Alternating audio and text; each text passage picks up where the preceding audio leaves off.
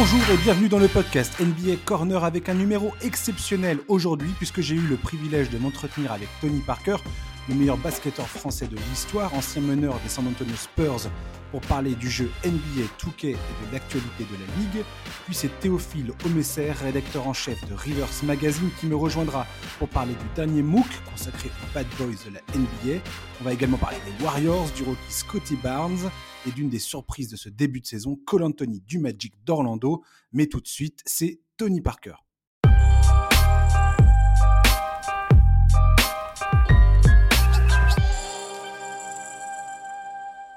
Alors bonjour euh, Tony Parker.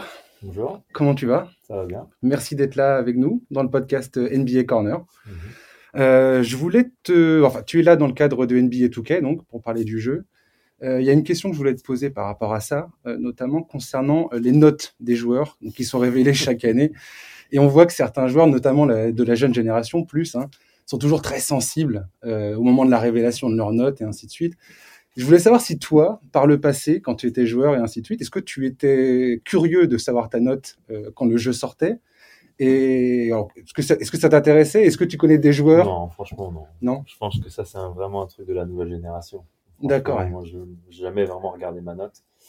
Euh, j'adore jouer au jeu, mais après je fais pas vraiment attention euh, et c'est pas un truc qui est important. je sais que la nouvelle génération, comme vous venez d'évoquer, est très très sensible à leurs notes et puis tant mieux pour le jeu. Hein. ça prouve euh, voilà euh, la, la, référence du jeu, la, notoriété euh, du jeu et qui est, qui, est, numéro un en ce moment et, et, et, tant mieux pour, pour le basket, ça, ça fait parler. Et, c'est vrai que moi, pendant ma génération, enfin, on, ne faisait pas trop attention à ça. Mmh. Alors, je me souviens, on avait des, je t'avais déjà rencontré en 2020, dans, dans, le même, un peu dans le même cadre, et tu, tu me disais que tu aimais bien jouer donc avec les équipes, bah, notamment avec les Spurs, quand tu mmh. jouais. Mmh. match rapide, hein, c'est ça, enfin match. Et je voulais savoir, est-ce que si tu peux refaire un match de légende, euh, quelles, quelles, sont les deux équipes euh, que tu, que tu, avec lesquelles tu jouerais et qui serait un match que tu aurais rêvé de voir en, vrai? N'importe quelle équipe historique. Euh, Spurs 2014 contre Bulls 96. Ah ouais. Alors vas-y, est-ce que tu peux m'expliquer pourquoi Et toi, tu serais match-up avec bah, Ron Harper Spurs 2014 parce que je pense que c'est là où on a joué notre meilleur basket. Mhm. et, euh, et, les experts, ils disaient que c'était un des plus beaux baskets qu'ils avaient vu de, l'histoire de la NBA. Et après Bulls 96, parce que pour moi, ça reste voilà, la, référence, euh, la meilleure équipe de tous les temps, avec le, meilleur joueur de tous les temps. Et donc, euh, j'aurais bien voulu voir ce que notre équipe de 2014 donnerait contre les 96. Alors, comment tu penses que tu aurais géré Ron Harper ou Michael Jordan? Parce que tu es sur la ligne arrière, donc forcément, tu te serais pris un des deux. Peut-être Michael Jordan qui bah, défend sur toi Je pense qu'ils auraient mis Jordan sur moi, parce que c'est ce que les, les, équipes faisaient à l'époque. Ils mettaient toujours un, un, joueur de grande taille sur moi, comme en 2014, ils mettaient LeBron James euh, sur moi. Complètement, ouais. Et voilà, ça aurait été intéressant de, de jouer contre mon idole. Et euh, Boris Dio face à Dennis Rodman, tu penses qu'il aurait réussi à... Ça aurait été très très dur pour Boris. tu m'étonnes. Parce que Dennis Rodman est un joueur avec beaucoup d'énergie. Et il l'aurait bien fatigué pendant tout le match. Oui, puis moi, ce que je, je pense que Boris aurait, aurait, su garder son calme pour le coup. Parce que Dennis Rodman, il était connu pour. Oui, euh, non, ça c'est clair que Bobo, il ne serait pas énervé. Alors, je voulais te parler un petit peu d'un truc a, qui a fait beaucoup parler euh, dans la communauté de fans NBA en, en France. C'est la révélation de la liste des 75 meilleurs joueurs, là.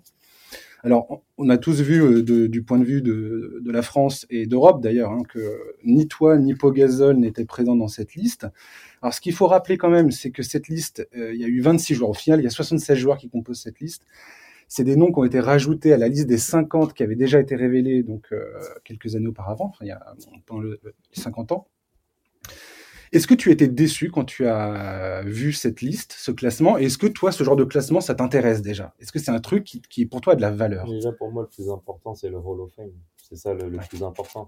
Après, bien sûr, ça m'aurait fait plaisir de, faire partie de cette liste, mais après, comme ils n'ont pas touché au top 50, bah, c'est dur de, choisir 25 ou 26 joueurs euh, sur, les, sur les 20 dernières années, 25 dernières années, c'est très très dur.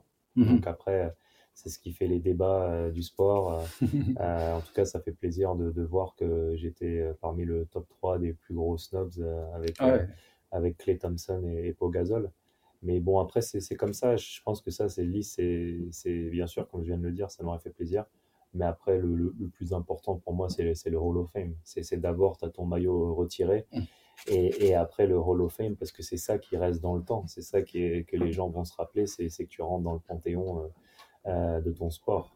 Après, ça, c'est des listes. J'ai envie de dire, c'est c'est des, des, experts, c'est des, mm. je sais même plus qui votait exactement, mais bon, c'était un panel voilà, après, les, les, goûts et les couleurs, euh, j'ai envie de dire, c'est comme d'habitude, nous, San Antonio, à chaque fois, comme on a un petit marché, euh, on n'est pas comme les Lakers euh, ou, ou, les Bulls, tu vois, c'est comme ça. mais après, quand, quand, je vois les snobs, que ce soit Clay Thompson ou Pogazol, mm. c'est des joueurs qui auraient mérité aussi. Donc après, les, les, 25 nouveaux ou 26 nouveaux, oui, bien sûr, si tu compares mon palmarès ou le palmarès de Pa ou Clay, on a tous gagné des titres. Ils ont mis des joueurs qui n'ont pas gagné des titres. Après, ça, ça dépend ce, que tu, ce qui est le plus important pour toi. Nous, le plus important, c'était de gagner des titres. On savait très bien mm. qu'avec Popovic, euh, j'aurais pas des stats de, malade parce que la moitié du temps, on jouait pas ou on mm. jouait pas les quatrièmes cartons. Il nous reposait beaucoup. Donc après, moi, euh, c'est clair que je préfère largement ma carrière euh, que certains qui sont dans, dans les 25 nouveaux. Ça, c'est sûr. Je préfère largement gagner des titres et avoir des souvenirs à jamais avec ma famille et, et, mes amis et de rentrer dans le Hall of Fame que, que cette liste-là. Tu as été MVP des finales euh, en, 2000, en 2007, donc mhm. euh, enfin, c'était quand même euh, un argument majeur pour moi, à mes yeux. tu, sais, tu connais ton éligibilité pour le Hall of Fame déjà? C'est, 2023. 2023, c'est là où tu vas être soumis au vote, c'est ça? Avec Dwayne Wade et Dirk Nowitzki, c'est les trois. Oh la vache Ah ouais, la classe... la classe une bonne classe. niveau. Ok. je voulais savoir si tu regardes la NBA en ce moment, et s'il y a des équipes... Enfin, alors, que ce soit ce début de saison, on, est très tôt dans la saison, hein, on est sur une dizaine de matchs, ou euh, les années, euh, les deux, saisons précédentes. Hein, quelles équipes aujourd'hui te donnent beaucoup de plaisir quand tu regardes euh, le, basket Moi, Je regarde un peu tout le monde. déjà, du, fait de mon rôle de président de l'ASVEL, il faut que je regarde de toute façon la NBA parce qu'on ne sait jamais quels joueurs ils vont pas garder parce que ça peut être des joueurs qu'après ils vont venir euh, en Euroleague. Mhm. Donc, euh, je regarde un peu tout le monde. Euh, bah, cette année, il y a pas mal de, surprises. Ça fait plaisir de revoir les Bulls et, les Knicks en, haut de l'affiche. ça fait plaisir de voir Golden State aussi en, haut de l'affiche parce qu'ils ont eu beaucoup de blessures quand même. Ils n'ont vraiment pas été très chanceux ces dernières années. Donc, ça fait un peu plaisir. après, qu'est-ce qu'il y a eu comme match qui m'ont marqué? Le match contre euh, enfin, Memphis, Minnesota, c'était un match de malade. Là, avec Morant qui fait un gros, gros euh, début de saison. Et incroyable. Les Spurs, un peu difficile, mais bon, c'est normal. Hein, ils, ont que des jeunes. Donc, euh, hmm. de toute façon, c'est clair qu'ils vont souffrir, je pense, cette année. Hmm. après, bah, les Lakers, pour l'instant, un peu en dents de scie. Ouais, c'est compliqué. mais bon, faut leur laisser un peu de temps. Hein. T'es confiant par rapport aux Lakers ou pas? Bah, faut laisser un peu de temps. Il faut laisser un peu de temps. Je sais que les gens, ils, sont très durs avec les Lakers en ce moment parce qu'ils aimeraient voir des résultats tout de suite. Mais bon, en même temps, quand tu changes la moitié de l'équipe, euh, si tu peux pas, c'est normal que tu laisses un peu de temps d'adaptation. Donc, euh, après, Brooklyn, euh, ils remontent bien. Donc, moi, j'avais, j'avais annoncé Brooklyn Lakers en finale. Je pense mm. que Brooklyn Lakers, ce serait une belle finale. Maintenant, il faut voir. moi, j'ai annoncé Brooklyn Warriors. Je sens que les Warriors, vu le début de saison qu'ils sont en train de faire. Très bon choix. Très bon choix. Et puis s'ils ont l'avantage du terrain, ça va être très très dur de les battre euh, en playoff. Et si Clay Thompson il revient euh, même à 70%, euh, ça va être très très dur de, les battre. On est d'accord. Justement, alors Steve Kerr, qui est coach, toi tu as joué avec lui aux Spurs. Mhm. Est-ce que ouais, exactement, 2003, mhm. 2003. c'est ça. Mhm. Euh, est-ce que est-ce qu'il n'y a pas un petit peu justement dans le, dans le, dans le coaching de Steve Kerr euh, ce, cette patte un peu de Greg Popovich dans le dans la façon de faire tourner la balle et ainsi de suite? Deux, ouais. de deux. Je pense qu'il y a un peu de la patte de Pop et il y a sa propre patte à lui. Je pense que c'est un peu des deux. C'est ce que je vois un peu de, de l'arbre des Spurs. On ça quand on voit bah, Coach Bod euh, qui a gagné le titre l'année dernière avec Milwaukee. Tu as, un peu des deux. Je pense qu'ils sont tous un peu inspirés de, de pop et puis après ils mettent euh, leur propre patte aussi. Hmm. J'ai une dernière question euh, concernant les meneurs français qui évoluent en ce moment en NBA. Alors Théo Malédon a fait une saison de rookie exceptionnelle euh, l'an dernier au Thunder. Là, on, il est sur un début de saison beaucoup plus compliqué, beaucoup plus, enfin très difficile même. Kylian Hayes, lui, avec une saison de rookie, alors un peu ruiné par les blessures, très difficile aussi. Là, ça commence un peu, on voit qu'il commence à, trouver son rôle un petit peu dans cet effectif des Pistons. Quel regard portes-tu sur ces deux jeunes meneurs, toi qui es arrivé dans la ligue très jeune, qui a dû gravir les échelons, en plus sous Popovic qui te laissait rien passer du tout. Euh, qu'est-ce que tu, comment tu vois ce, ces, ces, deux, ces deux meneurs-là? Bah, Théo, c'est un peu, un peu décevant pour l'instant. C'est clair. Après, je sais pas, il doit avoir des explications. C'est bizarre parce que l'année dernière, il joue beaucoup. Là, il joue un peu moins cette année. Il a eu son premier DNP là, hier soir ou il y a deux, il y a deux jours. Euh, je sais pas, je sais pas ce qui se passe, mais, mais c'est un meneur qui est, qui est talentueux, euh, qui a été très performant avec nous à Lasvel et, et qui a été performant l'année dernière. Donc, euh, je pense qu'il va, il va revenir. Je pense qu'il va se reprendre. Euh, pour l'instant, euh, c'est le début de saison, euh, donc il faut être patient. après, Kylian c'est vrai que l'année dernière, il a eu pas mal de blessures, donc ça a gâché un peu sa rookie season. Là, il revient petit à petit. Il faut qu'il gagne un peu sa place. pas facile parce que dans le backcourt, il a le nouveau choix. Cunningham. Voilà, exactement, qui a été un choix très très haut. Et donc maintenant, bah, ils vont le faire jouer aussi. Donc ça va pas être facile. Mais bon, il va falloir qu'ils se battent hein, pour, pour, gagner sa place. et finalement, tous les deux ont cette position un peu euh, difficile où euh, ben, ben, euh, OKC a drafté Josh, Josh Giddy, mm. euh, l'Australien, qui prend du temps de jeu au poste de, de meneur. Mais c'est ça en NBA. De toute façon, NBA, c'est très très dur. Ouais. NBA. Et tu as des nouveaux joueurs qui rentrent chaque année. Tu as 60 nouveaux joueurs qui rentrent. tu as les joueurs de d'Euroleague qui peuvent venir. Tu as des joueurs qui progressent comme bah, Elio Kobo, que je pense que pour moi, c'est un joueur NBA et il est venu se relancer chez nous à Lasvel, mais il va, il va repartir en NBA. C'est très très dur de rester en NBA parce que la vérité d'un jour, c'est pas la vérité de demain. Et, et je pense que Théo et Kylian, c'est encore des joueurs qui doivent encore euh, gagner euh, leur place. Quoi. Ouais, ouais. Euh, et donc, c'est pas facile parce que bah, tout le monde veut venir en NBA et, et la concurrence, elle est, elle est, rude. Ce serait quoi le conseil que tu leur donnerais pour terminer? Bah, De ne pas lâcher l'affaire. Ouais. lâcher l'affaire, de rester positif, travailler dur tous les jours. Euh, parce qu'il euh, y a des gens qui veulent prendre leur place. ça arrive vite. Les jeunes, ils poussent vite et il faut, faut, être prêt quoi. C'est très très dur de, de, de, rester longtemps à NBA. C'est la moyenne d'une carrière en NBA, c'est 5 ans. Donc, ouais. on, on, parle souvent des joueurs qui restent pendant longtemps, mais il y en a beaucoup qui restent pas longtemps. C'est un truc qu'on oublie souvent quand on parle d'une carrière NBA. Et ce qui rend le, ta carrière et la carrière de, de, tous les joueurs qui restent plus de 10 ans, enfin, euh, c'est qu'on oublie que c'est très très court. En fait, il y a plein de joueurs qui ouais. vont et qui repartent non, quasiment très, très euh, dans très, les 4 ans qui viennent. La moyenne, c'est 5 ans. Ouais. C'est pas beaucoup. C'est pas beaucoup. Donc, euh, moi, j'ai eu euh, voilà, la chance de faire 18 ans. Euh, J'aurais pu faire plus, hein, parce que j'étais sous contrat, mais d'essayer de faire autre chose. Mais, mais c'est très, très dur de, de, de, rester longtemps. Merci beaucoup, Tony. De rien, de rien, de rien avec plaisir.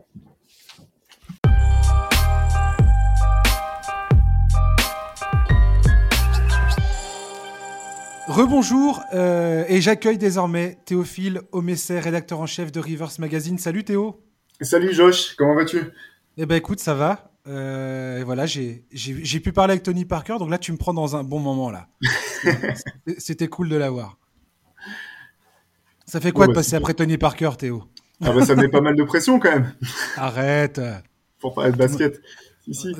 Mais non, mais euh, on connaît, personne connaît ton crossover, mais mais je suis sûr ouais, c'est justement ça le problème. Personne ne le connaît parce que personne ne l'a vu. Alors, eh oh, tu nous as fait un MOOC là, un MOOC numéro, le numéro 8 il me semble. C'est ça, Bad exactement. Boys. Ouais, Bad Boys. Euh, oui, oui, bah on est on est très fiers de ce numéro. Ça fait ça faisait longtemps qu'on voulait aborder cette cette thématique, sachant que c'est pas forcément quand on parle de Bad Boys, on pense tout de suite au, au Détroit au Détroit Pistons, au Detroit Pistons, mais c'est pas euh, l'idée, c'était pas de parler uniquement de ces de ces Bad Boys là, mais ouais. plutôt de de voir un petit peu ce que le terme Bad Boy peut recouvrir euh, essayer de faire le tri un petit peu entre les, les vrais euh, méchants garçons et ceux qui se sont vus peut-être coller cette étiquette un peu trop vite ou de manière un peu trop, euh, comment dire, caricaturale, et de, de voilà d'essayer de faire le tri un petit peu entre ce qu'on disait les, les mal aimés, les mal compris et puis les mal élevés, et voir un petit peu ce que ce que ça donne. Alors, vous avez une interview euh, avec Bruce Bowen, entre autres, hein, parce que tu as aussi le journaliste Chris Hearing, je crois qu'il est sur ouais. Sports Illustrated. Exactement. Euh, ouais. Aujourd'hui, Georgie Joseph, euh, vous allez parler de Dennis Rodman, vous allez parler de Bobby Knight côté coach, euh, vous allez parler de Draymond Green, de Javaris Crittenton, le fameux joueur qui avait ramené les, les guns dans le vestiaire avec John Wall et qui avait... Avec qui avait... Gilbert Arenas. Ouais, voilà. Oui, pardon, Gilbert Arenas, pardon. Ouais. Qui avait fait un espèce de tollé pas possible. Kevin Garnett, enfin bref, j'en passe. Charles Oakley aussi, j'ai vu ça. Les, les Jailblazers. Vous avez du monde, vous avez beaucoup, beaucoup de monde. C'est très, très fourni. très, ça, enfin, le sommaire est hyper alléchant. Ben, merci. Et puis c'est vrai qu'on a eu la chance, euh, tu, tu notais au départ, d'avoir des, super intervenants, honnêtement, euh, euh, pour, pour notre grande interview table ronde. Donc on a pu avoir Bruce Bowen, Chris Herring et Georgie Joseph qui euh, donc trois personnages totalement différents avec des parcours différents, mais euh, voilà qui nous ont permis de de mettre en perspective un petit peu cette, cette thématique. Et euh, voilà, honnêtement, les trois ont été super, nous ont accordé beaucoup de temps, ils se sont prêtés au jeu avec avec beaucoup de plaisir. Et puis même chose pour notre rédacteur en chef exceptionnel sur ce numéro-là, qui est Vincent Mazingue, ouais. qui je pense voilà risque de surprendre aussi pas mal les gens parce qu'on le connaissait sur son côté joueur dur, rugueux de, de proie et des équipe de France pendant longtemps, mais c'est quelqu'un vraiment de, passionnant qui a une, perspective sur la vie et sur euh, sur le sport euh, vraiment intéressante. Et je pense que ça se ça se ressent bien dans, l'entretien qu'il nous a accordé. Ouais. Alors, on enregistre ce numéro euh, le 12 novembre. Donc, je crois que les gens peuvent commander encore, enfin précommander le, le MOOC jusqu'à dimanche, c'est ça, dimanche soir?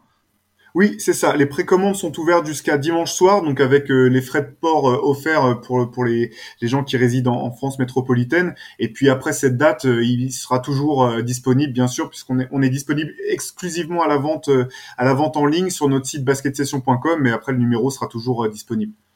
Ok. Et eh ben voilà. Bah écoute, j'ai hâte de découvrir en tout cas ce, ce nouveau numéro.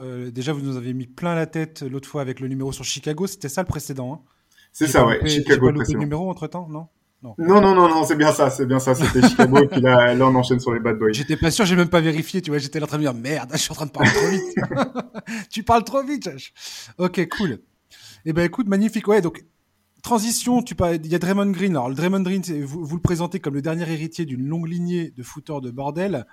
Euh, Draymond Green aujourd'hui, il est dans l'équipe qui est en tête, qui caracole en tête de la ligue, les Warriors de Golden State. Encore et toujours, son duo avec Stephen Curry est une, c'est un récital à chaque fois. Moi, je m'en lasse jamais. Je pense que je ne m'en lasserai jamais. Les Warriors, pour l'instant, c'est 11 matchs joués, une seule défaite. La défaite était venue face aux Grizzlies en prolongation. Alors, il faut quand même souligner que les Warriors n'ont joué que trois matchs à l'extérieur. Ça va un peu se corser dans les prochains, dans les prochains temps. Du 15 au 20 novembre, ils vont avoir quatre matchs à l'extérieur. Ils vont jouer les Hornets, les Nets, les Cavaliers et les Pistons. Et ensuite, il faudra attendre le mois de décembre avec, euh, enfin, pour, euh, pour avoir une autre tournée euh, sur la côte est. Du 12 au 19 décembre, ils vont jouer les Sixers, les Pacers, les Knicks, les Celtics, les Raptors. Aujourd'hui, les Warriors, c'est la première défense de la NBA, assez nettement. C'est le premier net rating différentiel attaque, attaque défense de la ligue avec une grosse marge euh, par rapport au deuxième. La troisième meilleure attaque de la ligue. C'est aussi l'équipe qui fait le plus de passes, quatrième au rebond, alors que Steve Kerr joue souvent avec un 5 de petite taille. Ils ont la meilleure adresse euh, au tir de la ligue. Est-ce que tu es surpris, euh, Théo, par le début de saison des Warriors? Ben oui, un, peu quand même, parce que c'est vrai que vu la manière dont ils avaient terminé la saison dernière et, leur intersaison, on pouvait on pouvait s'attendre à ce que les Warriors soient euh, une équipe euh, intéressante, dangereuse même euh, assez assez rapidement. Mais j'avoue que j'avais pas forcément anticipé un, tel départ en, fanfare. Alors tu, l'as souligné, hein, le, début de calendrier était plutôt favorable à Golden State pour se mettre en jambe, mais malgré tout, il y a quand même pas mal d'éléments dans le jeu qu'ils qui développent qui mon sens, peuvent vraiment se tenir sur la saison, sachant qu'ils n'ont même pas encore totalement leur effectif complet euh, euh, à, disposition. Donc c'est, euh, je, je, m'attendais pas à ce qu'ils soient aussi vite, aussi fort, honnêtement. Ouais, moi le fait qu'ils soient premiers en défense actuellement, même s'ils ont eu un calendrier favorable, ils ont quand même plutôt tendance à, l'heure qu'il est, à démonter les équipes qui sont en phase 2. Quoi. Je veux dire, ils gagnent plutôt nettement. A, le fait est que quand tu regardes les matchs des Warriors, tu retrouves quelque part, c'est mon sentiment, hein, tu retrouves cette espèce d'enthousiasme, cette espèce de joie de, jouer ensemble sur le terrain. Et si je suis une équipe adverse de Golden State, franchement, moi, je vois ça, ça me fait extrêmement peur. Parce que j'ai l'impression qu'on a un peu des vibes qui rappellent un peu l'équipe de Golden State de 2015-2016. Euh, Et, comme tu l'as dit, on, attend James, Wiseman, le, rookie, euh, de retour bientôt, dans les prochaines semaines, il me semble. Clay Thompson devrait revenir dans quelques mois, là. Euh, je crois que c'est fin décembre, début janvier pour l'instant, le, timing. Et Clay Thompson, tout le monde est en train de dire, un peu comme euh, à l'époque pour Kevin Durant, où on se demandait, mais dans, dans, quel état il va revenir Tout le monde disait, ah, apparemment, les, bruits de couloir disent que Kevin Durant va revenir très fort. On a tous vu ce que ça a donné. Clay Thompson, c'est exactement la même chose. Tout le monde dit attention, il est prêt. Et il aura quelques mois pour, euh, pour se mettre en jambe d'ici l'attaque des playoffs.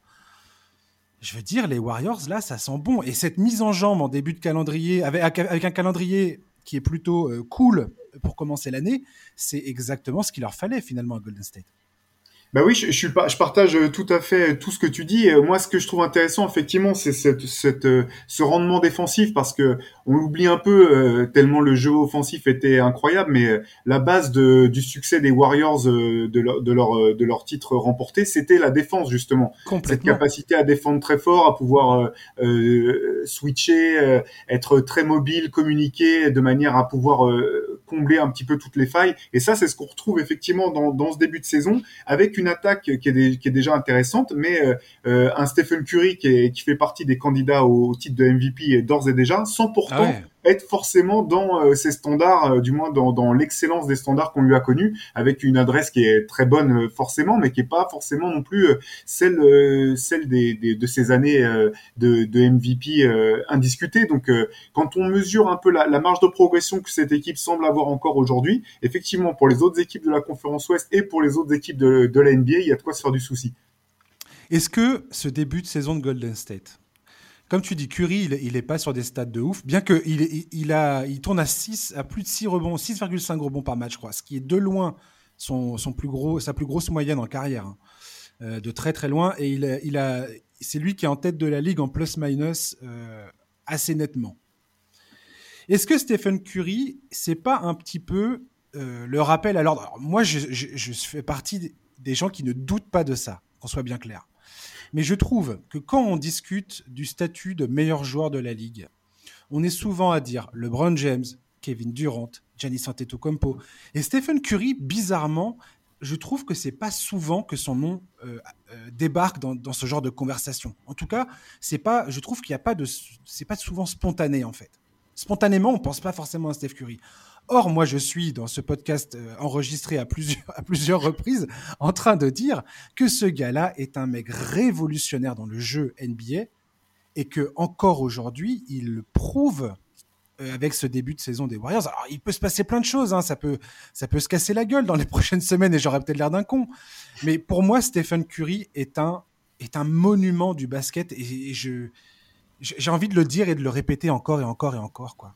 Non, bah écoute, là, tu, tu, prêches, tu prêches un convaincu. Euh, on, on, a tendance souvent à dire qu'il y a deux types de franchise players au bout du compte. Ceux qui peuvent faire passer une équipe faible, euh, une équipe du statut d'équipe très faible à équipe euh, de playoff, et ceux qui peuvent faire passer une bonne équipe du statut de, enfin, qui peuvent faire passer une équipe du statut de bonne équipe à équipe qui joue le titre. Et au bout du compte, si on regarde euh, sur ce qu'a fait Stephen Curry sur l'ensemble de sa carrière, et notamment si on prend en compte la saison dernière, on se rend bien compte que Stephen Curry coche les deux cases systématiquement euh, et, que son impact sur le jeu est, bien plus large que ce qu'on ce que, ce que certains, du moins, aimeraient nous faire croire. Je veux dire, le, parcours des Warriors l'an dernier, je pense que personne n'aurait parié en début de saison sur le fait qu'il pourrait aligner de telles stats et que son équipe pourrait, au bout du compte, s'avérer euh, aussi euh, respectable et voire dangereuse, hein, parce qu'ils sont vraiment pas passés loin du tout de pouvoir accrocher les playoffs. Et je pense que personne n'aurait eu envie de les jouer en playoffs si, si ça avait été le cas. Donc donc oui, il y a, y a ce, cet aspect un petit peu aussi. Euh, euh, les Warriors ont été tellement longtemps dominants, euh, le fait qu'ils aient pu faire venir Kevin Durant, Kevin Durant à, une époque fait aussi que je pense qu'ils ont un peu écœuré d'une certaine manière la ligue et certains fans qui, qui, avaient le sentiment que c'était trop, que c'était trop facile, et on, on, a un petit peu oublié quel type de joueur est Stephen Curry. Quoi. Complètement. Et, je me souviens à l'époque, justement, c'est marrant que tu dises, enfin, tu parles de Kevin Durant parce que j'allais justement aborder cette, question. Quand Kevin Durant est, aux Warriors, effectivement, c'était écœurant parce que c'était très peu probable que quelqu'un arrive à les battre quelque part. Même si euh, l'histoire nous a montré que euh, équipe comme les Rockets en 2018 sont passés quand même tout près de réussir cet exploit. Euh, Curry, quand Kevin Durant arrive à Golden State, quelque part, il perd un peu, enfin, il accepte de perdre un petit peu de sa, de sa superbe. Après cette saison complètement timbrée 2015-2016, euh, où il nous fait une saison de MVP, mais moi j'étais, mais j'étais le cul sur ma chaise tous les, tous les jours. C'était n'importe quoi. C'était, c'était époustouflant. Franchement, c'était époustouflant. Quand Kevin Durant arrive, là tout d'un coup, Stephen Curry est contraint quelque part de partager la lumière avec, euh, avec Kevin Durant, bien que les stats, si tu regardais les stats, l'impact de Curry sur le jeu et les résultats des Warriors était autrement plus important que celui de Kevin Durant. C'est ça qui était incroyable en fait. C'est que quand bien même Kevin Durant était là, quand tu regardais les stats de Curry, euh, enfin Durant sans Curry sur le terrain, euh, et Curry sans Durant sur le terrain, Curry avait un, un plus-minus, enfin un différentiel, mais incroyable, de, de, de superstar incontesté en fait. Et, je me demande à, quel point ça, ça, ça, ça, a participé justement au fait qu'aujourd'hui Stephen Curry n'est pas forcément un des premiers noms, euh, je sais pas pourquoi, enfin j'ai toujours du mal à le comprendre, hein, euh, un des premiers noms qu'on jette dans la conversation du meilleur joueur de la ligue. Et aujourd'hui, je trouve que je suis content quelque part qu'il ait l'occasion de rappeler à tout le monde euh, ce qui, qui il est en fait à quel point il est absolument exceptionnel. Voilà, ça me fait hyper plaisir. De toute façon, dès qu'il pose le, pied sur un terrain, il monopolise la défense où qu'il se place, euh, où qu'il soit sur le terrain, il monopolise, enfin, il monopolise l'attention de la défense et il déforme la défense, qu'il ait la balle ou qu'il ne l'ait pas, ou qu'il soit placé sur le terrain. Ce qui fait que c'est cette, cette notion-là, je pense que parfois les les, euh, les, les gens peuvent perdre un petit peu de vue. C'est que c'est un peu comme euh, comme le premier titre de Golden State quand André Godala est, est, finalement nommé MVP de MVP de la finale. Je veux dire, faut, faut pas se leurrer. S'il fallait chercher un joueur du côté des Warriors qui était le MVP de la finale, c'est Stephen Curry. Alors peut-être que ses stats n'étaient pas aussi mirobolantes qu'on aurait pu l'espérer, mais c'est simplement par sa simple présence en fait, il permet aux autres d'exister. Et ce, dont tu parles à Kevin Durant, c'est exactement ça. C'est que c'est un joueur qui a eu l'intelligence de comprendre qu'il avait besoin euh, de Kevin Durant, du moins s'il voulait devenir monter cette armada. il était contre le fait que Durant vienne, en fait. C'est ça. Il n'était pas contre cette idée-là. Exactement, et il, a saisi l'opportunité, il a adapté son jeu en fonction, sans jamais, je veux dire, pour, pour le temps, les Warriors euh, étaient couverts du, début, enfin, dans, dans leur moindre, dans leur moindre détail. On n'a jamais entendu dire que ça se passait mal entre eux ou que euh, Stephen Curry jalousait le, le statut ou les tickets de, de, Kevin Durant. Donc euh, ça aussi, c'est c'est visiblement ce qui fait que c'est un peu un, joueur hors norme. Euh, moi, euh, j'ai entendu d'autres joueurs parler de, parler de Stephen Curry en disant euh, des anciens coéquipiers en disant qu'ils ne comprenaient pas comment c'était possible qu'une superstar de son calibre soit aussi simple en fait dans, dans le vestiaire. Mm. on, on, entend un peu les mêmes choses pour Luka Doncic où c'est des joueurs qui sont les, les meilleurs joueurs de l'équipe mais qui se, qui, qui, se comportent comme des joueurs parmi les autres quelque part. Et ça, c'est une donnée euh, qui est importante, je pense, en termes de leadership et en termes de, succès collectif pour un sport comme le basket. Je suis complètement d'accord. Et, tu le vois bien avec ce groupe actuel des Warriors. Euh, tu vois bien, euh, enfin, je sais pas, Otto Porter Junior, Belicha,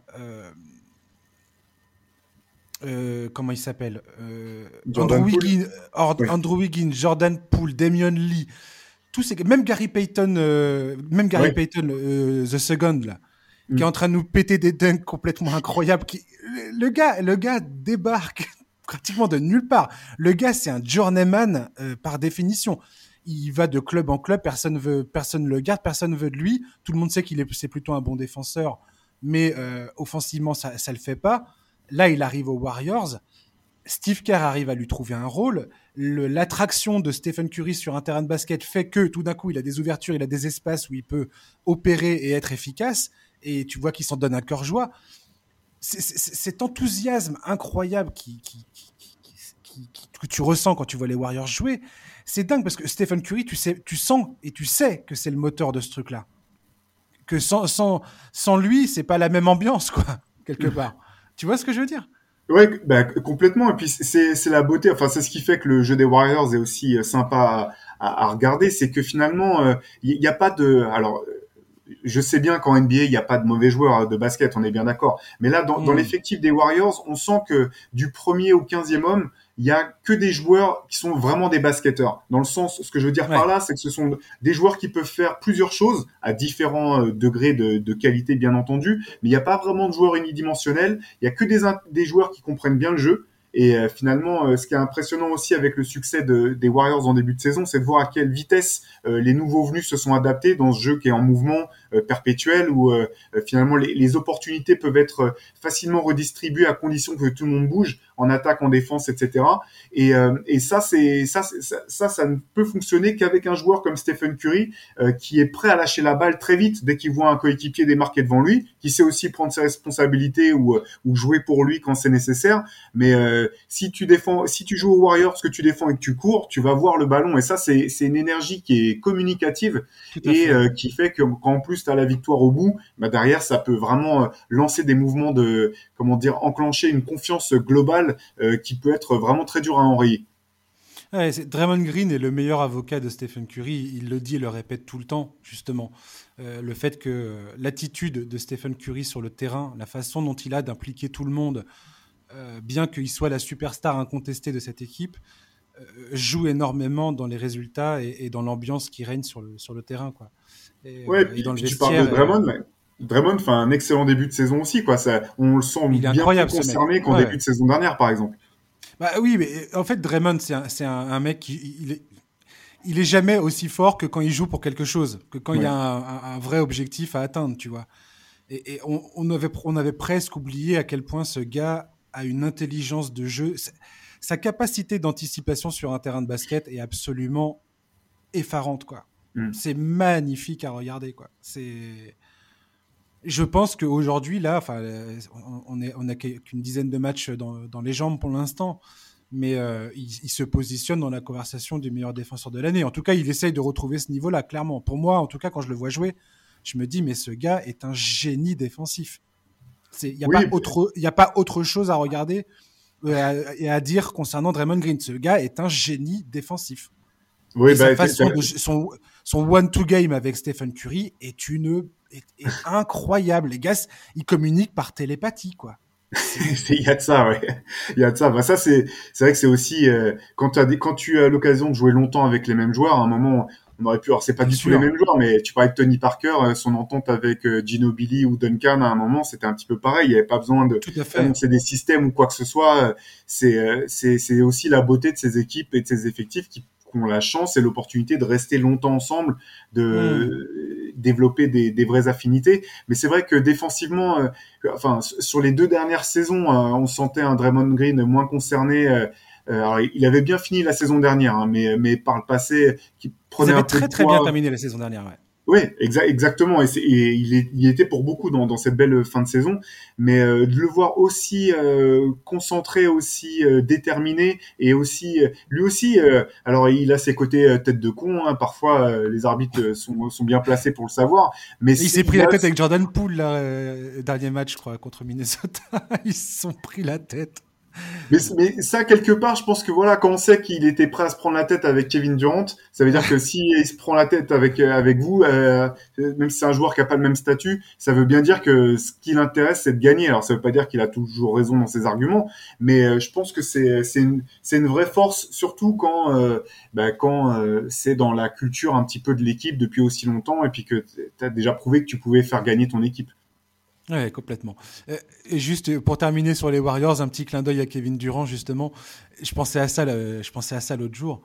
Euh, je me disais, le gars euh, a quitté le Thunder de Casey, donc il a quitté Russell Westbrook, qui est qui est ce qu'il est, tu vois, qu'on l'aime ou qu'on l'aime pas. Enfin voilà, Russell Westbrook, c'est Russell Westbrook. Il quitte Russell Westbrook pour aller aux Warriors. Là-bas, il rejoint Stephen Curry, il gagne, il gagne deux titres. Il se blesse pendant les finales 2019, il décide de partir et d'aller à Brooklyn jouer avec Kyrie, Irving. et aujourd'hui, Kyrie Irving, donc euh, de ce début de saison, enfin boude, hein, c'est pas juste de dire ça, ne joue pas parce qu'il veut pas se faire vacciner. Et euh, voilà. Et je me dis, c'est marrant parce que le gars, finalement, ça. Il a réussi à quitter un joueur, euh, un joueur aussi, aussi enfin, tranquille que Stephen Curry pour aller se mettre dans avec une espèce de tête de nœud que, que Kyrie Irving. Et, et, fort heureusement pour nous, il n'est plus à Golden State parce que quand tu vois le niveau de Kevin Durant aujourd'hui, je veux dire, si Stephen Curry jouait encore avec Kevin Durant, la saison serait déjà pliée, j'ai envie de te dire. Ah bah, mais, oui, ça me faisait rire. Ouais. Mais non, mais tout à fait. Après, pour pour euh, son, son, ça, me fait penser à ça ce que tu dis. Mais dès qu'il a choisi d'aller à, à, Brooklyn et d'y rejoindre Kyrie Irving, moi c'est la première chose que je me suis dit qui m'a vraiment beaucoup étonné parce que pour moi, mm. euh, quelque part, Kevin Durant et Kyrie Irving, avant même ces histoires, avant même euh, la pandémie, tout ça, ce sont deux des joueurs les plus difficiles à cerner et à comprendre de l'extérieur, qui ont l'air tellement de fonctionner sur leur propre cadence respective que je me, je me disais, mais comment ça peut vraiment fonctionner? Alors, si ça marche, c'est que ça, c'est que voilà, ils ont trouvé leur âme sœur et que et qu'ils étaient destinés à jouer ensemble et à gagner ensemble. Mais ça me semblait quand même assez mal embarqué dès le départ. Euh, l'avenir nous verra si si ça leur donne raison ou pas. Mais bon courage en tout cas au quotidien, ça doit pas être simple. On verra, mais là, Kevin Durant, quand je vois l'énergie déployée, et c'est magnifique, hein, franchement, le gars, il est magnifique sur le terrain. Pour ce début de saison. Il est, lui, il est clairement dans la conversation du MVP aussi avec Stephen Curry. Mais, euh, mais je trouve que là, il débauche beaucoup, beaucoup d'énergie pour un mec qui revient quand même d'une sérieuse blessure. C'est peut-être le premier joueur de l'histoire d'ailleurs qui revient d'une qui, qui, revient d'une rupture du tendon d'Achille et qui est presque, presque qui serait presque meilleur que quand on l'avait quand il l'avait pas eu quoi. Bah, bah, honnêtement, à part peut-être Brianna Stewart en WNBA, j'ai pas souvenir de quelqu'un qui d'un athlète, du moins dans le basket, qui ait pu revenir aussi bien d'une euh, rupture du tournoi d'Achille. Hein. C'est impressionnant. C'est dingue. Mais voilà, je trouve qu'il il, y a beaucoup de débauche d'énergie de son côté aujourd'hui, et je trouve que c'est pas forcément une bonne chose pour les Nets euh, de, s'en remettre à ce point à Kevin Durant quand tu as, quand as, dépensé autant d'argent pour euh, construire un, un, effectif aussi, aussi profond. Et d'ailleurs, c'est aussi la force des Warriors dernier mot promis sur Golden State, c'est leur profondeur de banc et, euh, et, le fait que Steve Kerr sache exactement quoi faire avec ces mecs-là. Quoi. Là, ils, ont, ils, tournent avec 11 gars quasiment euh, euh, sur, les, sur, les, sur la dizaine de premiers matchs. Là, il y a 11 mecs qui, qui, voient, la, qui voient le terrain. Quoi. C'est ouf. Quand tu regardes, c'est pas souvent en fait. Enfin bref, Kevin Durant, il est fan d'un mec qui s'appelle Scotty Barnes. Scotty Barnes, c'est qui? C'est le rookie des Toronto Raptors, pris en quatrième position Rappelons que les fans des Raptors n'étaient pas forcément hyper emballés à ce moment-là euh, quand euh, l'équipe décide de prendre Scotty Barnes parce qu'il y avait encore un gars qui était accessible à ce moment-là. C'était Jalen Suggs qui est parti cinquième à Orlando. Et, euh, et, voilà, et donc Scotty Barnes, on se disait, ah, enfin, c'est les fans des Raptors hein, qui étaient un peu mi-figue, mi-raisin, c'est pas, pas super emballé, pas super enthousiaste. Quand tu vois le début de saison qu'il est en train de nous faire, 17 points, 8,5 rebonds de moyenne, avec un excellent 53% de réussite au tir, il n'a pas vraiment de shoot extérieur. à trois points, c'est pas c'est pas ça pour l'instant, mais tu vois bien que sa mécanique de tir, euh, tu as tout à fait confiance qu'à l'avenir ça va ça va ça va se passer euh, s'il bosse. Ils ont fait un match contre les Nets. Kevin Durant pendant la conférence de, presse d'après match nous a fait une minute sur Scotty Barnes pour dire à quel point le gars était impressionnant pour son âge. Je sais pas ce que tu penses de, Scotty Barnes à l'heure actuelle, mais moi, ce, ce jeune joueur-là me, me, me, me fascine. Sa, science de la passe, sa capacité à comprendre les rotations défensives, un peu comme Evan Mobley à, Cleveland. Ces deux gars-là ont une maturité dans leur jeu qui, que je ne comprends pas à l'âge qu'ils ont en fait. Bah, tout à fait. De toute façon, là aujourd'hui, enfin, si on devait euh, déterminer qui est le rookie de l'année euh, à ce moment, ça serait Evan Mobley ou euh, Scotty Barnes à coup sûr. Et, et je partage ce que tu dis sur, la maturité. Ce qui est intéressant vraiment avec Scotty Barnes, c'est qu'on savait quand même que qu'il avait tout pour être un défenseur extraordinaire euh, voire monstrueux même euh, à l'échelon NBA. Ce qui surprend là sur son début de saison, c'est son rendement offensif parce que, euh, comme, comme, tu l'as noté, il n'a pas encore un tir très sûr, un tir extérieur très sûr, et surtout c'est un joueur qui est qui déjà à la fac et ou avec Team USA en, en, jeune est tellement altruiste qu'il y, y avait pas mal de questions en fait sur sa capacité à être un, à ce qu'il soit suffisamment scoreur en NBA pour lui permettre d'avoir le, rayonnement euh, qui est le sien en ce moment euh, sur le jeu, notamment par la passe, euh, la défense, le rebond, etc. Et bah là, il est, déjà, je pense, vraiment en avance sur ce qu'on pouvait attendre de lui dans les meilleurs scénarios en termes de développement individuel à ce, stade de sa carrière. Ah, il, m'impressionne énormément. Il y a si, tu regardes sur le, site Basketball Référence, il y a un seul joueur de 20 ans, à 20 ans qui tournait à 15 points, 8 rebonds et 2 et deux interceptions par match, euh, avec 50% de réussite au tir. C'est Chris Weber en 94. si, enfin, alors, de là à dire que Scotty Barnes est un futur Chris Weber capable de tourner à 20, euh, en 20-10 euh, tous les soirs, il y, a une marge. Hein, c'est pas ce que je suis en train de dire. Il y a encore beaucoup à faire et ça fait que, que, que 10 matchs qu'on joue la saison. Mais quand tu vois le sens de la passe qu'il a, la lecture du jeu, sa façon de se placer sur le terrain, sa façon de. Et puis là, tu vois qu'il y a encore un peu de timidité dans son jeu. C'est Nick Nurse dans le match contre Philadelphie hier soir qui disait première mi-temps, je vois le gars, il est là, il, cherche les passes, il prend des rebonds, il défend, mais il est pas, il est, il, est, pas assez agressif sur le terrain. À la mi-temps, il lui dit écoute, Scotty, va falloir que tu te, va falloir que tu te bouges un peu. Troisième, euh, troisième carton, euh, Barnes, je crois qu'il plante 8 euh, points, 3 rebonds, 3 passes, un truc comme ça de, dans, de, dans, la, dans la suite, quoi. Et, bah, et, là, tu, et là, tu te dis, mais en fait, en fait ce, ce, gars, c'est une fois qu'il aura, il aura pris la confiance, une fois qu'il aura, qu'il aura un peu plus de certitude dans son jeu, bah, son potentiel, il est effarant, quoi. Ouais, c'est, c'est vraiment, il est vraiment impressionnant hein, parce que pour, pour toutes les, les, raisons que tu, tu, as dites. En fait, moi, ce que, ce que j'aime beaucoup dans, dans, dans, son jeu, et ça fait quoi à la, partie de euh, maturité dont tu parlais tout à l'heure, en fait, c'est, c'est euh, la qualité de ses fondamentaux. Alors, il, est, il a un corps euh, qui est impressionnant, hein, une, une, envergure de pas loin de 2m20, euh, ouais, etc. Ça, Mais quand on voit son positionnement défensif, il fait vraiment penser euh, à, à Kawhi Leonard, dans le sens où il est vraiment, on dirait, des vidéos presque de, des vidéos qu'on pourrait envoyer au coach pour apprendre à défendre sur au, au, basketball. Il est bas sur les appuis, les, les mains en alerte, prêt, prêt, prêt à, à, à, faire des interceptions ou à gêner les, les, lignes de passe. Il a une capacité à bouger ses, ses appuis très rapidement. Et, et, en fait, ce que ce qui est intéressant quand on l'entend discuter un petit peu, c'est que c'est vraiment un joueur qui pense le jeu, euh, qui a été très bien formé à, à, Florida State, et donc il y a une partie instinctive dans son jeu, mais il y a aussi une, une vraie capacité euh, à, à, comment dire à intellectualiser le, jeu quasiment, à comprendre les angles, comprendre les déplacements euh, et même sur euh, sur euh, sur sur sur de la défense individuelle. C'est intéressant de voir que pour un joueur aussi jeune qui est aussi fort en défense, il fait très peu de passes, il fait moins de trois, enfin de, fautes pardon, trois, très peu, relativement peu de fautes, fait moins de trois fautes par match. Quand on voit son abattement, son abattage pardon défensif, c'est impressionnant. Et, et ça, c'est des choses vraiment qu'il a qu'il a apprise à la fac, euh, qu'il a qu'il a apprise et qu'il a su euh, euh, comment dire intégrer de manière à ce que ça fasse partie de son ADN de, joueur de basket. Oui, complètement. Sa, sa, faculté d'anticipation. Tu vois bien de toute façon, en NBA, les, joueurs qui arrivent à anticiper sont, sont pas si nombreux que ça. Enfin, c'est pas. Tu, tu sens que c'est pas un truc facile parce que déjà ça va excessivement vite et que euh, quand souvent quand tu es un rookie, c'est là où c'est là où le c'est le plus compliqué finalement, c'est d'une t'adapter à la rapidité du jeu et, et, secondo réussir à anticiper ce qui va se passer. La plupart du temps, tu vois les rookies qui regardent, qui tournent la tête à droite à gauche et puis savent plus où ils doivent être, qu'est-ce qu'ils doivent faire et, et, sur qui ils, doivent, défendre. Et ce que tu parles, moi c'est ça qui m'impressionne. Au-delà de la défense individuelle, l'aide défensive. Pour moi, un rookie quand je, je me dis la même chose quand je regarde Evan Mobley jouer un rookie ne devrait pas être capable de, de, comprendre l'aide défensive à, un tel niveau aussi jeune. Mm. Et ces deux gars-là me, me bluffent totalement avec ça, en fait. C'est, vraiment pas commun. Et, et, je, voilà, c'est, un vrai plaisir de voir ces deux jeunes joueurs euh, évoluer sur un terrain. Quoi. C'est...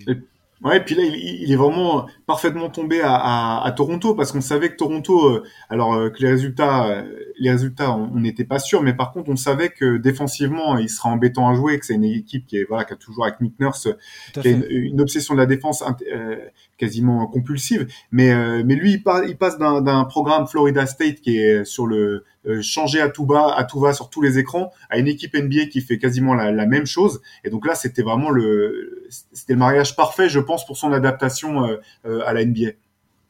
Ouais, complètement. En tout cas, euh, à ton dernière question sur, Toronto, et sur Scotty Barnes. Est-ce que justement l'émergence de Scotty Barnes remet en question l'avenir d'un mec comme Pascal Siakam dans le, club? Parce que tu as Oji Anunobi, Scotty Barnes et Pascal Siakam, qui sont tous les trois des joueurs avec un profil plus ou moins similaire. Est-ce que tu, tu fais le pari de, de développer ces joueurs-là ensemble pour avoir un espèce de, de, monstre à trois têtes capable de défendre sur n'importe qui? Parce que Scotty Barnes, c'est aussi ça hein, le truc. c'est que le gars est assez rapide et assez agile pour défendre tous les postes sur le terrain. Complètement. Ouais. Tu, c'est un truc, si tu as ça, dans, si tu as un joueur comme ça dans ton équipe, mais c'est c'est une, pépite que tu as avec toi. Quoi. Donc, est-ce que ces trois mecs-là, tu les fais grandir ensemble ou est-ce que tu imagines éventuellement, un moment ou à un autre, te débarrasser de Pascal Siakam pour récupérer d'autres trucs euh, et compléter Anunobi qui est en train d'exploser lui aussi. Hein?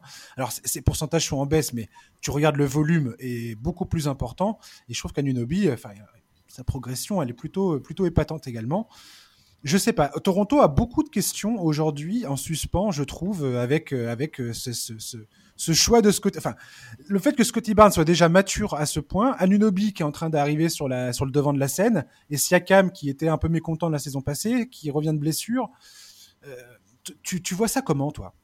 Bah en fait, là, ce que, ce que je trouve, enfin, ce que je dirais, c'est que finalement, Toronto se retrouve avec le luxe de, de ne pas être pressé de, de, faire un choix, en fait. Parce que maintenant, euh, avec un joueur à un tel potentiel, alors là, encore une fois, hein, il y a eu une dizaine de matchs, c'est le début de la saison, mais il y a quand même des choses là, dans le cas de Scotty Barnes, qui laissent penser que c'est pas, c'est pas un feu de paille, que c'est des choses qui, qui, vont, qui, vont, se maintenir.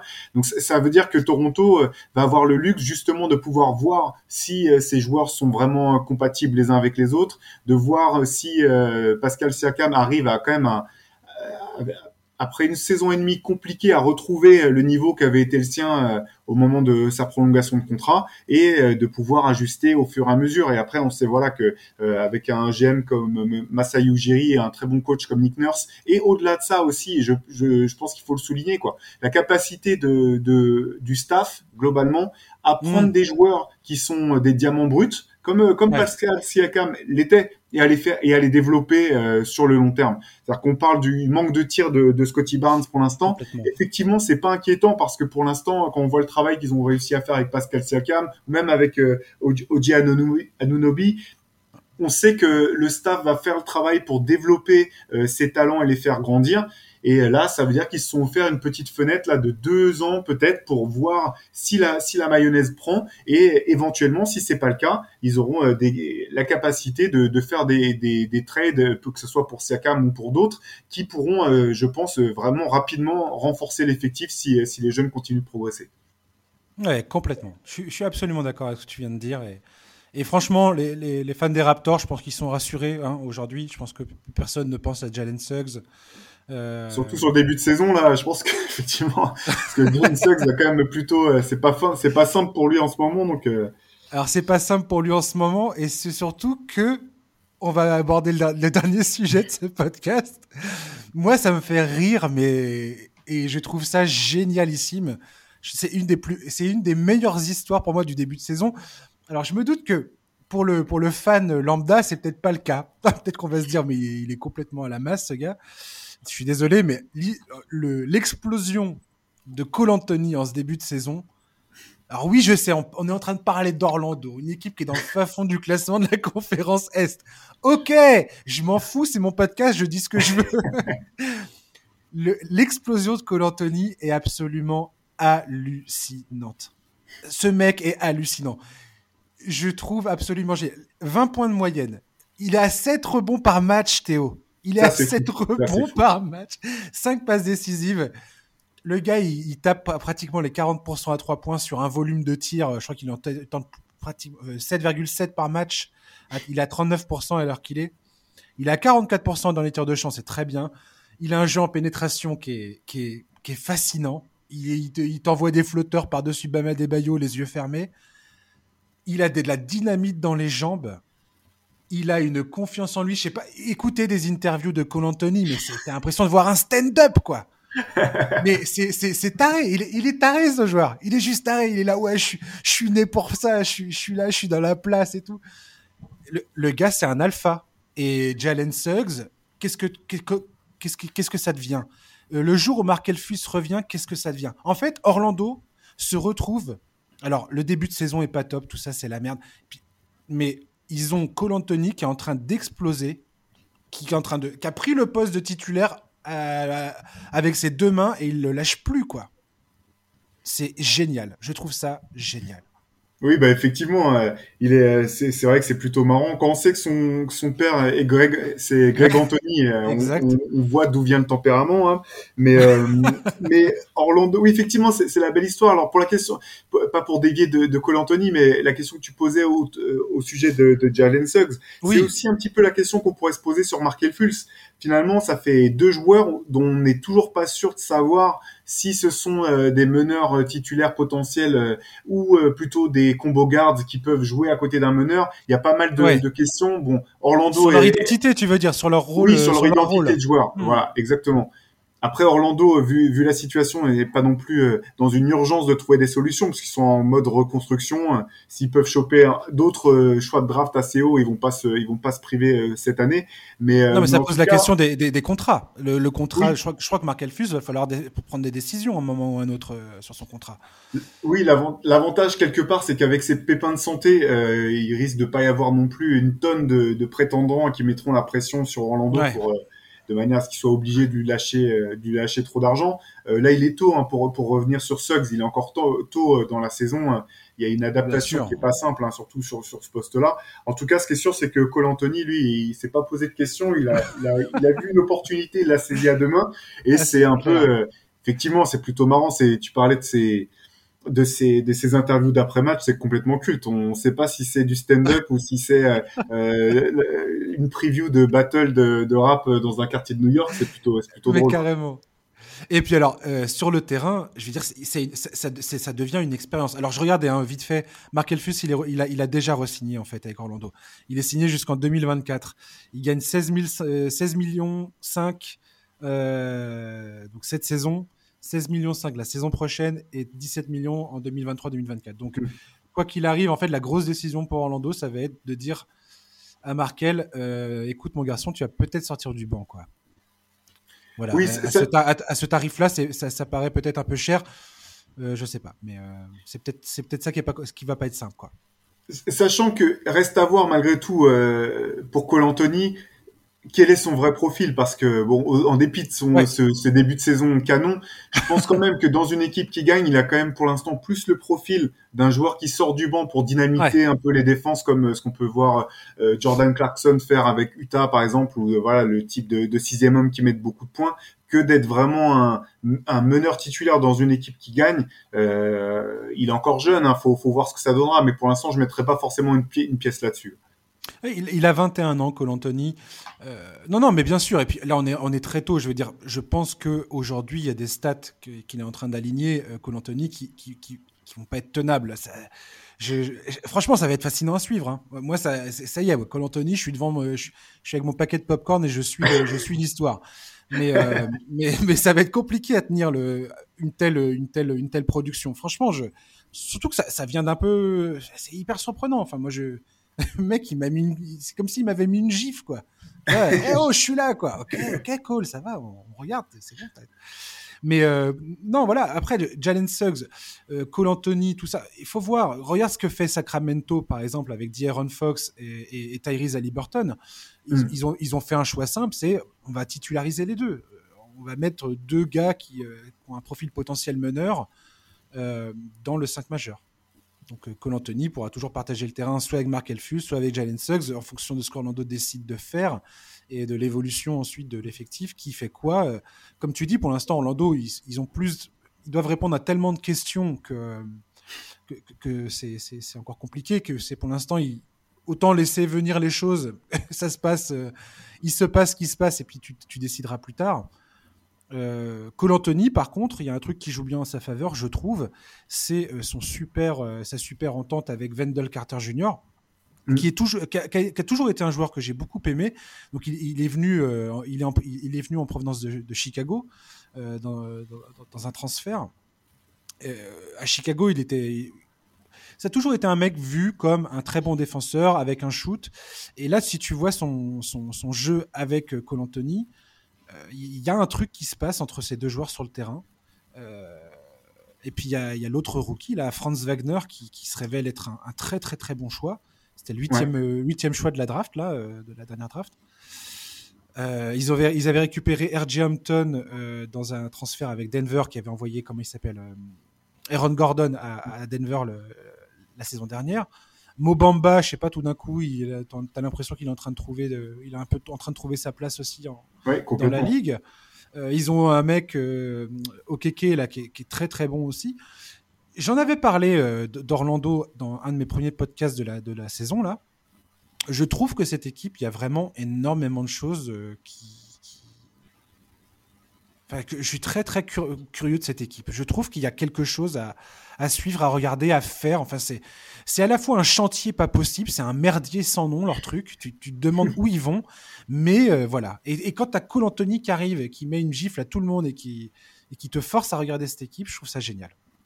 Ouais, bah, c'est une équipe, euh, effectivement, il y a du talent, il y a beaucoup de jeunesse, beaucoup de talent, beaucoup de, potentiel et tout autant de points d'interrogation. Donc euh, là, le, le, challenge pour, pour, pour le staff et pour, pour Jamal Mosley, ça va être de pouvoir essayer de faire le tri entre les vrais bons coups, les joueurs à prioriser, etc. Mais du talent, il y en a. Du talent et de la promesse, il y en a. Maintenant, ce qui est un peu compliqué dans le cas d'Orlando, c'est que ça fait longtemps quand même qu'ils sont un peu dans cette situation de de reconstruction ou de semi-reconstruction sans vraiment arriver à passer de cap.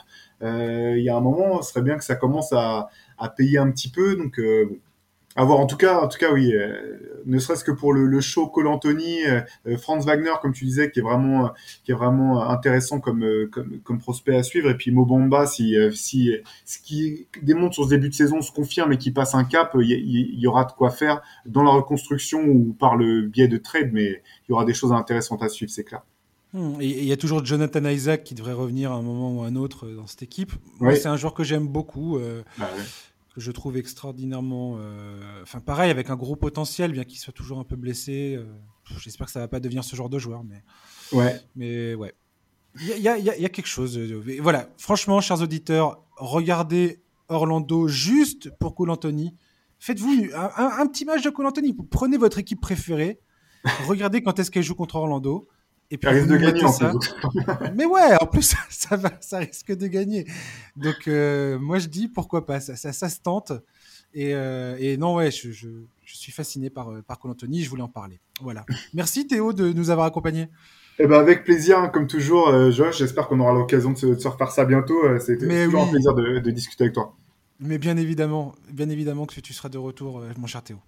Euh, chers auditeurs, merci de nous avoir écoutés. Euh, je vous souhaite de passer une bonne fin de journée. On se retrouve, j'oublie, tout moi. On se retrouve la semaine prochaine, mais ça vous le savez déjà, avec un nouveau numéro du podcast NBA Corner. Euh, petit clin d'œil vite fait pour ceux qui nous écoutent. Euh, pensez éventuellement des fois d'aller sur euh, Apple Podcast pour laisser un petit commentaire ou des petites étoiles. Ça m'aide toujours euh, pour faire vivre ce, podcast. Euh, voilà, pour qu'il continue euh, de sa belle vie. Voilà, et puis ben, on se retrouve la semaine prochaine. D'ici là, bonne fin de journée, bon week-end, et à la semaine prochaine. Bye bye.